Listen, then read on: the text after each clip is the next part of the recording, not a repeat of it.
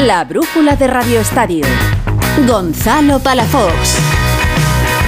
Hasta las 9 de las 8 en Canarias con mucho que contar en un día en el que siguen saliendo informaciones relacionadas con el Barça Gate. Según el país, el Fútbol Club Barcelona habría pagado al vicepresidente de los árbitros 7 millones de euros desde 2001. Los compañeros del Confidencial informan de que la Fiscalía investiga otra empresa más de un directivo del Barça. Ahora ampliamos todo el caso Negreira, pero antes tenemos fútbol en directo Europa League.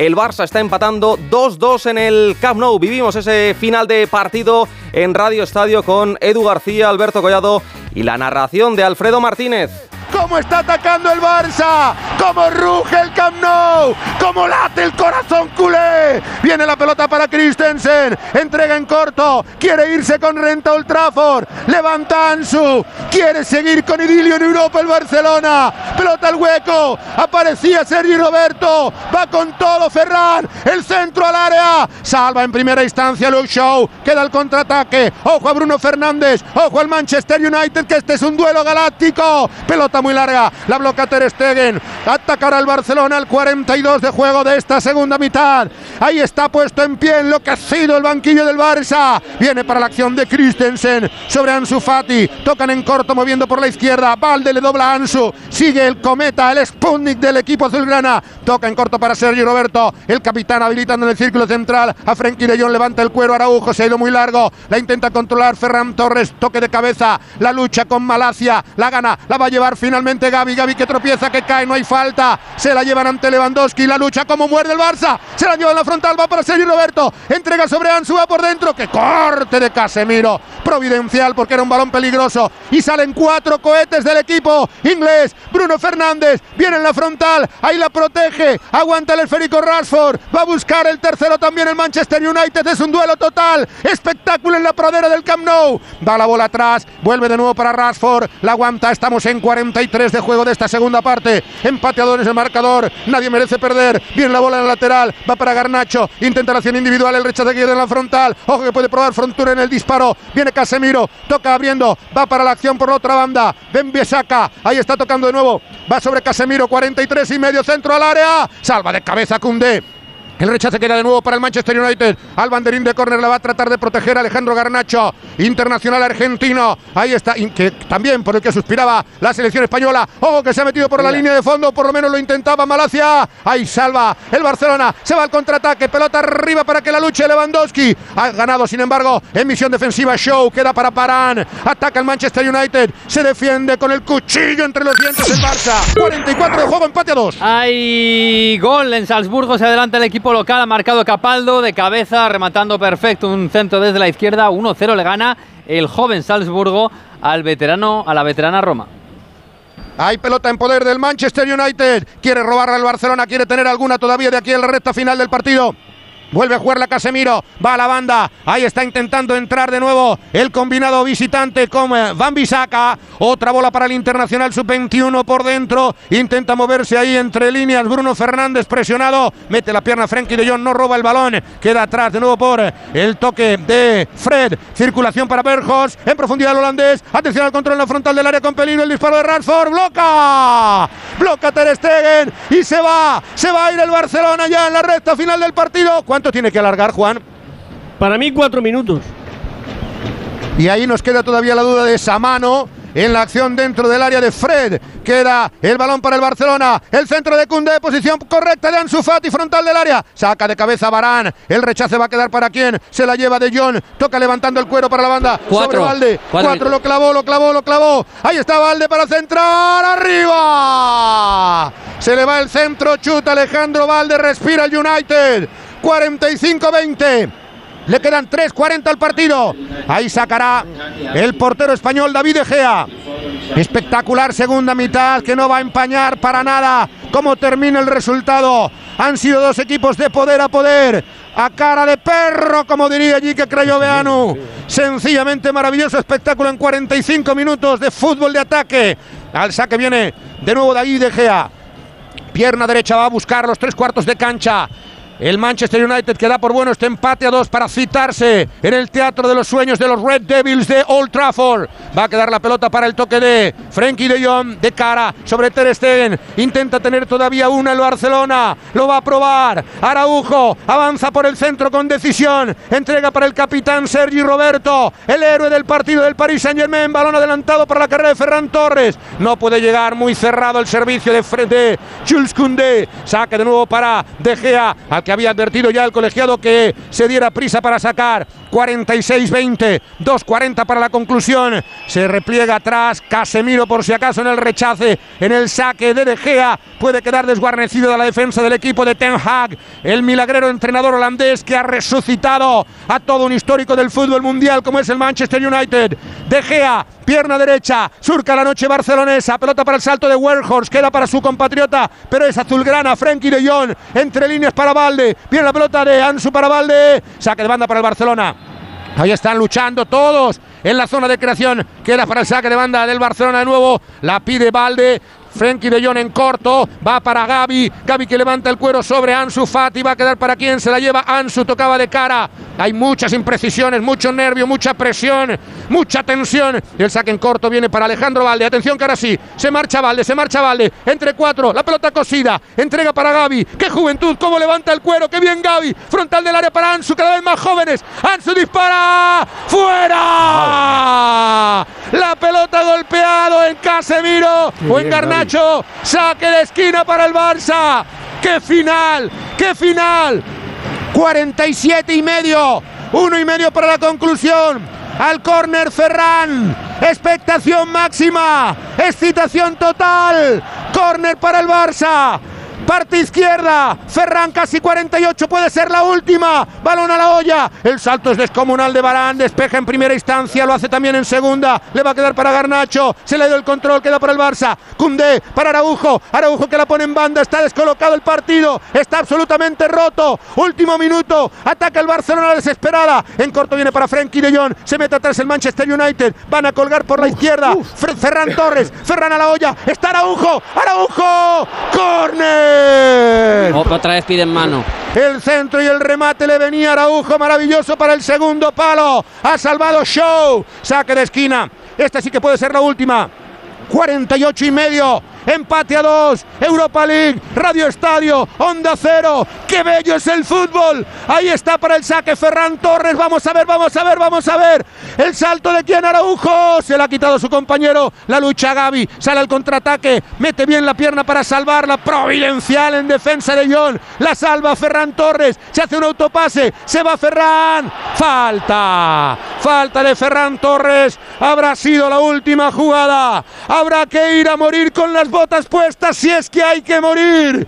Al mítico Old Trafford, pero con la camiseta del orgullo azulgrana. Ahí sacará desde atrás. Última pelota la tiene Malacia. Va a dejar para De Gea. Ya se han cumplido los cuatro minutos que había dado el colegiado y despejará el portero internacional español para dirimirlo todo, todo, todo en el partido de vuelta de máxima expectación. Pierna derecha para De Gea. Mira el cronómetro del colegiado italiano. Coge el silbato, va a pitar en cuanto que saque el portero español. Ahí está el lanzamiento. Final, final, final del partido. Old Trafford dictará sentencia. Barcelona 2, Manchester United 2.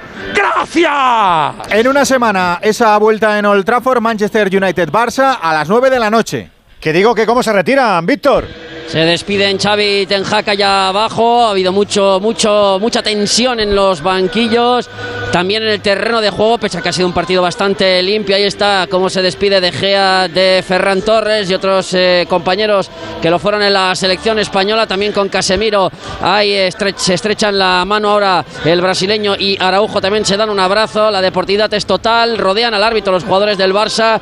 Eh, Xavi está pegándole la chapa al colegiado. Le está diciendo pues no sé si de todo, claro, pero, no, no, pero algo de relación con el penalti. Recordemos que en el barcelonismo hay, mm, bueno, eh, están muy enfadados por lo que pasó en la, en la fase de grupos con aquel penaltazo increíble que no pitaron en, en Milán en el partido contra el Inter y hoy ha podido haber una segunda parte en cuestión de minutos. El Barça pudo voltear el partido, ahí están Rafinha y Bruno Fernández también despidiéndose de forma muy muy amistosa dentro, eh, dentro del círculo del terreno de juego. Y Xavi ya parece que se ha dado cuenta de que no sirve de nada las protestas, se van a celebrar los jugadores del United cerca eh, el empate cerca de sus aficionados, también los del Barça agradecen los que han venido hasta aquí, muchos ya se han marchado 2 a 2, menudo partidazo, eh, lo decíamos al principio, pues se ha cumplido partidazo total en el Camp Nou. Le siguen diciendo cosas al árbitro porque es verdad que ha sido una cosa rarísima lo del penalti, lo que no le han dicho lo de la falta de Cundé, pero bueno, cada uno es cada uno. Cerramos arriba, Alfredo.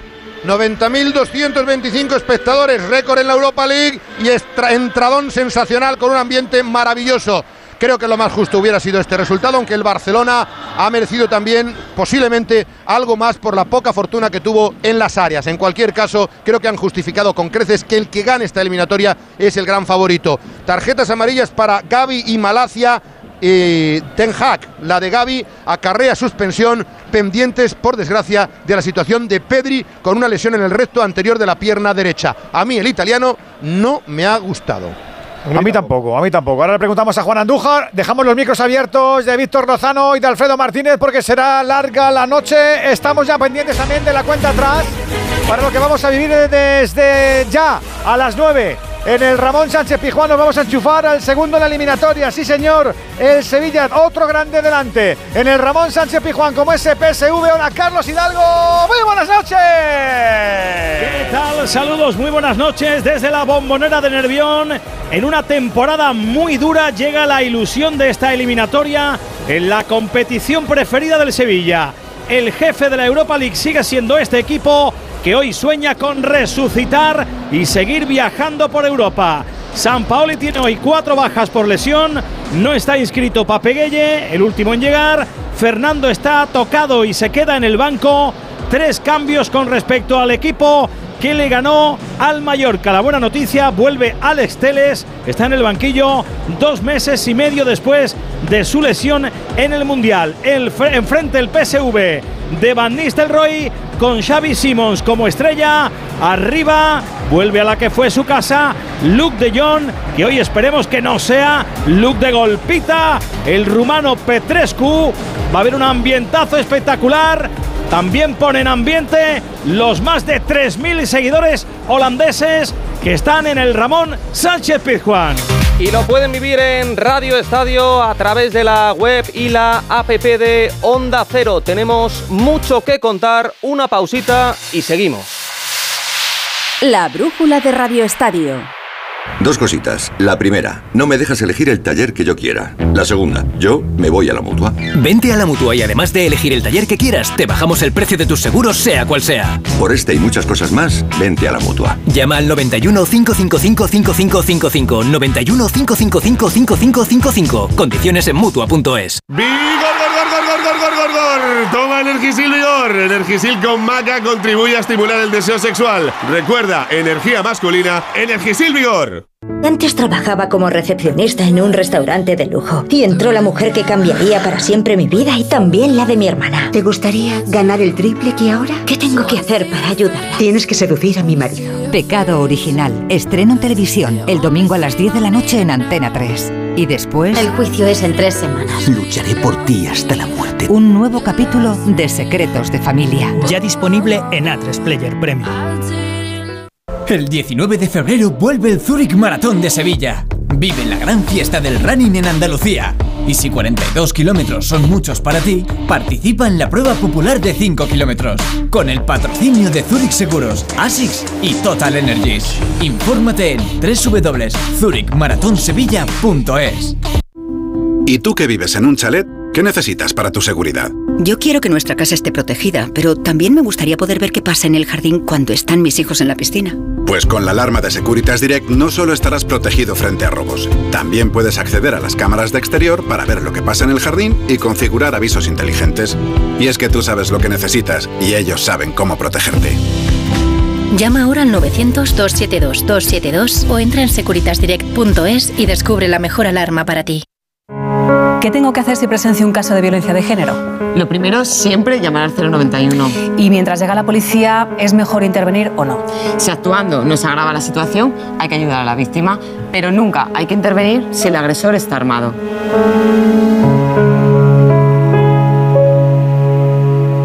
Antena 3 Noticias y Fundación Mutua Madrileña. Contra el maltrato, tolerancia cero. ¿Estás preocupado por tu colesterol? Toma citesterol. Una cápsula al día de citesterol con berberis ayuda a mantener los niveles normales de colesterol. Recuerda, citesterol. Consulta a tu farmacéutico o dietista.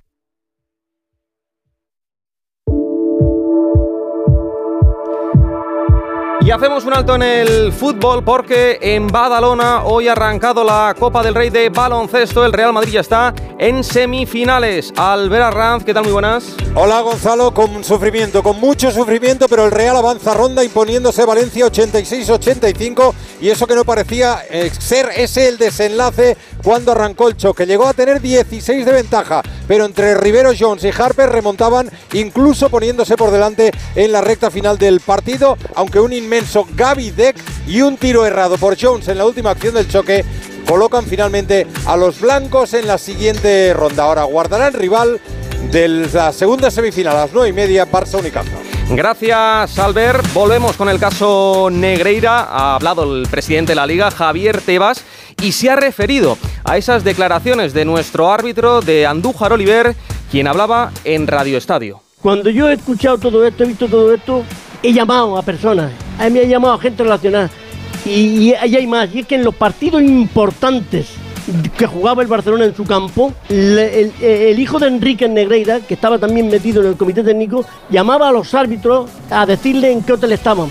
Que, y, le- y le forzaba a decirle, yo, llevo, lo- yo lo llevo al campo. yo llevo al Muchas campo". versiones, muchas informaciones y más que seguramente estén por salir. Volvemos al Camp Nou. Alfredo Martínez, ¿qué tal? Muy buenas. ¿Qué tal? Muy buenas tardes, Gonzalo. Sí, hay muchas versiones y de momento se van conociendo más detalles. Ya se apuntan, eh, los compañeros del país elevan la cifra en 7 millones de euros los pagos al, CTA, eh, al vicepresidente del CTA desde el 2001, durante 17 años hasta el 2018, a través de la empresa Tasnil 95 SL.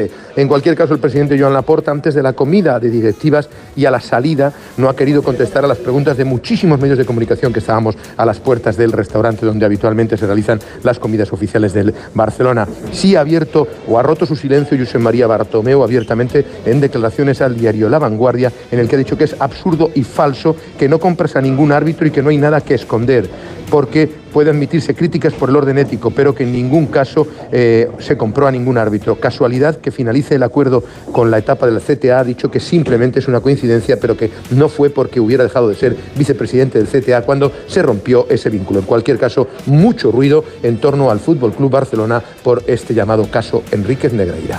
Gracias, Alfredo. Como contábamos, ha hablado también el presidente del Comité Técnico de Árbitros, Medina Cantalejo, que desmiente cualquier, re- cualquier relación de los árbitros con el por entonces vicepresidente de la federación. Enríquez Negreira, eh, para la plantilla de árbitros que estábamos entonces, era una persona que sí era vicepresidente, era una persona que formaba parte de la junta directiva, como es eh, lógico, pero no sabíamos muy bien cuál era su cometido, ¿verdad? Porque él iba, nos veíamos dos veces al año, una vez a mitad de temporada y en la pretemporada que hacíamos normalmente en Santander. Seguimos en la brújula de Radio Estadio.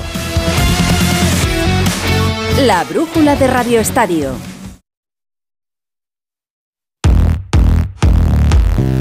Y cambiamos de tercio, volvemos al fútbol puro y duro en el Real Madrid tras el triunfo cómodo anoche ante el Elche. Buenas y malas noticias para los próximos compromisos. Alberto Pereiro, ¿qué tal? Muy buenas. Hola Gonzalo, ¿qué tal? Muy buenas. Bueno, pues hay una buena noticia en el Madrid, otra mala confirmada, que ya la hemos contado esta mañana eh, a la una más de uno Madrid con Felipe José Casillas, y otra, veremos a ver si se confirma o no, pero tiene toda la pinta y ahora tengo tres detalles de ella. La primera, eh, Thibaut Courtois está completamente recuperado, se ha perdido cuatro partidos, Mallorca, los dos del Mundialito, y el eh, partido de ayer frente al Elche, pero ha entrenado hoy, va a entrenar mañana, va a entrar en la lista de convocados y va a jugar tanto en Pamplona como seguro en Anfield, si no tiene ninguna recaída, ningún tipo de problema. Eh, la mala confirmada la contábamos hoy, eh, la ausencia de Tony Cross por tercer día consecutivo en un entrenamiento del Madrid. Ya no entró en la lista de convocados frente al Leche por una gastroenteritis. Me cuentan que está pasando unos días bastante complicados, ha perdido algo de peso, está bastante débil. No va a entrenar mañana y no va a entrar tampoco en la lista de convocados frente a Osasuna el sábado a las 9 de la noche en Pamplona en el nuevo Sadar. Y luego, la que está por confirmar, pero según la información que tiene un Cero, eh, parece que este fin de semana Karim Benzema va a descansar. No es que tenga ningún tipo de problema físico, pero lo que viene la semana que viene es demasiado importante para el delantero del Real Madrid, que ya ha tenido algún que otro susto en las últimas jornadas. Eh, regresó directamente para jugar la final de clubes. Jugó el partido ayer, marcó dos goles, están 16, pero hoy ha hecho trabajo aparte de sus compañeros y veremos a ver si mañana le da para entrar en la lista. Tiene toda la pinta de que no va a entrar y que la estrella del Real Madrid va a descansar el partido del fin de para estar en perfectas condiciones para el martes que viene en la vuelta del Madrid a la Liga de Campeones. Bueno, tras el partido, Ancelotti habló de lo importantes que pueden ser tanto Luka Modric como Tony Cross, aunque empiecen en el banquillo. Modric es un jugador intocable para mí. ¿Eh? No puedo pensar de meter 11 cada partido, tengo que rotar porque la temporada es muy exigente. Es claro que Modric está encontrando su mejor eh, nivel en este momento. La verdad es que la estadística dice que Kroos mm, ha entrado en el partido contra Bilbao y ha marcado, eh, Modric ha entrado en el partido contra él y ha marcado. Puede ser que desde el banquillo puedan aportar también en goles. Y quiero pedirle una firma a Alberto López Frau. Frau, ¿ves posible que tanto Cross como Modric acepten un rol secundario? Hola Gonzalo. Bueno, yo creo que son dos jugadores a los que es difícil dejar en el banquillo de inicio por su carácter. Es difícil sustituirlos, pero por el momento de su carrera, los dos tienen que entender que no pueden jugar todo. Yo creo que no es verdad que no puedan jugar juntos los partidos grandes, lo que sí es cierto es que no pueden jugar juntos de forma continuada especialmente Modric por la edad que tiene. Pero pueden, siguen siendo dos jugadores absolutamente determinantes y que no tienen sustituto en la plantilla. Entonces tienen que aprender a aportar también saliendo desde el banquillo. Vimos un ejemplo en el día de ayer clarísimo con, con Luca Modric ante el Elche. Y en lo que resta de temporada, yo creo que si Ancelotti tiene la mano izquierda necesaria para saber en qué partidos tienen que jugar de inicio y en qué partidos puede jugar uno de los dos y el otro entrar de refresco, pueden, siguen siendo jugadores absolutamente determinantes. Y Ancelotti es especialista en esto, yo creo que, que lo sabrá hacer. Así que yo creo que sí, que pueden seguir aportando saliendo de refresco perfectamente los dos. Hay que confiar en Ancelotti Pereiro. El Madrid ya trabaja la renovación de uno de los jugadores que tiene cedidos por Europa. Pues sí, Gonzalo, información que publicaban hoy los compañeros de The Athletic, Mario Cortegana, que eh, después de una muy buena semana, además de Brahim Díaz con el Milan, ya sabes que el Madrid está eh, considerando muy seriamente la opción de recuperar al futbolista eh, que lleva tres años en el conjunto rosonero para la temporada que viene y ofrecerle un nuevo contrato hasta el año 2027, cuatro temporadas, o lo que es lo mismo, seguir un poco la senda de lo que está marcando el Madrid con las renovaciones de los jóvenes o el intento de renovaciones de los jóvenes para en los próximos años. A Marco Asensio se le han ofrecido cuatro años hasta el año 2027, no se han puesto todavía de acuerdo, evidentemente, en el sueldo. Hay una diferencia de más o menos medio millón de euros entre lo que le da el Madrid y lo que pide el futbolista a través de su representante Jorge Méndez. A Dani Ceballos se está trabajando una propuesta de, de renovación para ampliar el contrato también hasta 2027, con un sueldo cercano a los 4 millones de euros. Y eh, en el caso de Brian Díaz, tiene toda la pinta de que va por el mismo camino. También otros 4 años de extensión de contrato eh, y una cifra similar a la que está cobrando o, pasaría a cobrar Dani Ceballos en eh, su nuevo contrato con el Real Madrid. Del resto no hay novedades, no hay novedades con Luka Modric, no hay novedades con Tony Cross, no las hay con Karim Benzema ni con Nacho, ni tampoco con Mariano. Esto último también te digo que sobra decirlo. Gracias, Pereiro. Y ante la ausencia de competición europea, el Atlético de Madrid prepara ya con tranquilidad el choque de liga del próximo domingo ante el Athletic. Hugo Condés, ¿qué tal? Muy buenas. Hola, ¿qué tal Gonzalo? Muy buenas. Sí, eh, tranquilidad que no le gustaría tener al Atlético Madrid, pero evidentemente es así. Partidos, semanas largas en las que prácticamente Simeone tiene una semana para trabajar con todo el equipo y que nos suele dar pistas. Y fíjate que lleva dos días ya practicando con el mismo dibujo, así que tiene pinta que es el que va a utilizar frente al Atlético Club de Bilbao, en el cual eh, Jiménez entraría por Xavi, que sabes que es la única ausencia del Atlético de Madrid por sanción, en la que Carrasco entraría en el centro del campo por Barrios y en la que Correa le gana la partida a Morata en ataque. Te cuento dos cosas del Atlético de Madrid. Una, que han trabajado al margen del grupo Memphis con un un golpe el otro día contra el Celta y que es duda para el partido ante el Athletic, veremos si puede llegar, y que la ausencia de Memphis ha permitido, apúntate lo que esta te gusta, que por primera vez haya sido llamado para entrenar con el primer equipo Adrián Niño, este chico del que hemos hablado estas últimas semanas, que es una de las grandes perlas de la cantera del Atlético de Madrid, que ha renovado recientemente hasta el 2027. Bueno, pues Adrián Niño por primera vez ha entrenado hoy con el primer equipo del Atlético de Madrid. Gracias, Hugo. Escuchamos al técnico del Barça, Xavi Hernández, en Movistar Liga de Campeones. Pero bueno, al final ellos te, te complican, tienen grandes futbolistas que, que, eligen bien, que compiten bien y, y insisto, hemos, hemos eh, competido hoy contra un señor equipo. ¿Qué tal está Pedri?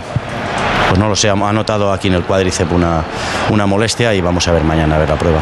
¿Se entiende el enfado de Rafinha cuando le ha sustituido? Sí, yo les digo siempre a los jugadores que entiendo el enfado perfectamente. Yo también muchas veces me enfadaba cuando, cuando me cambiaban, pero yo lo hago por el bien del, del equipo, nunca, nunca para señalar a nadie. Ellos, ellos lo saben. Ahora Rafa me ha venido eh, disculpándose, pero no se tiene que disculpar. Me, me, parece muy bien que se enfaden, que quieran jugar, que quieran ser importantes y esta es la, la actitud. No, no, para nada lo, lo, veo negativo, lo veo muy positivo. Xavi, que le reclamabas al colegiado, porque era curiosa la imagen al final que ibas tú y también iba Tenac para pedirle algo, no sé qué le decías al árbitro. Pues que era penalti, que era penalti.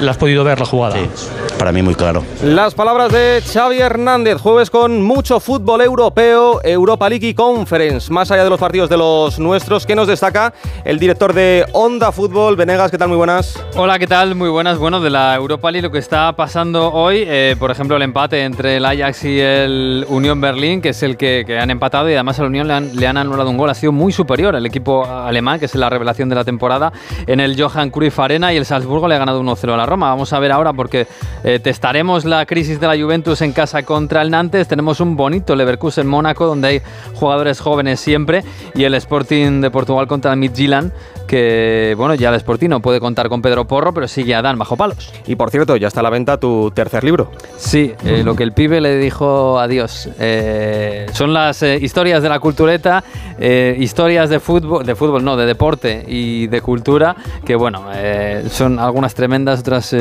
curiosas. Por ejemplo, como la, el fútbol estuvo a punto de salvarle la vida a Bob Marley o cómo se la salvó a Elton John cuando se fue al, al Watford a levantar un equipo de la Premier League. Bueno, un poco historias de todo tipo y que unen la cultura y el deporte, que están muy unidos en la historia reciente de la humanidad. Enhorabuena. Gracias. Ayer en la Premier tuvimos un partidazo en el Emirates 1-3. Se impuso el City al Arsenal. Los de Guardiola son líderes. Jesús López, ¿qué tal? Muy buenas. ¿Qué tal, Gonzalo? El Manchester City es el nuevo líder de la Premier League. Hacía mucho que no veíamos ya el campeón en lo alto, porque esta temporada el Arsenal estaba monopolizando ese puesto. Durísimo varapalo para el equipo de Mikel Arteta, que hace tres semanas apenas se veía con ocho puntos de ventaja y ahora ve como el Manchester City está por encima. Tiene truco, tiene un asterisco porque el Arsenal tiene un partido más por jugar, así que podría potencialmente ponerse tres puntos por encima.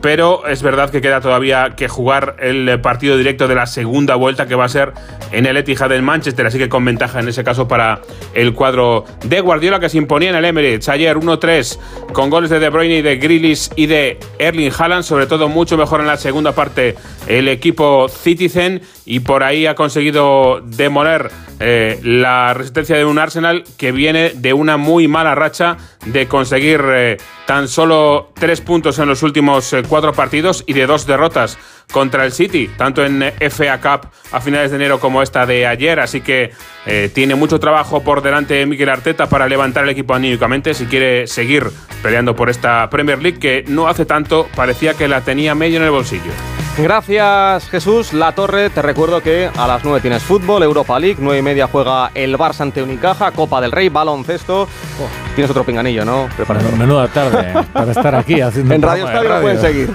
Si quiero sillón ball.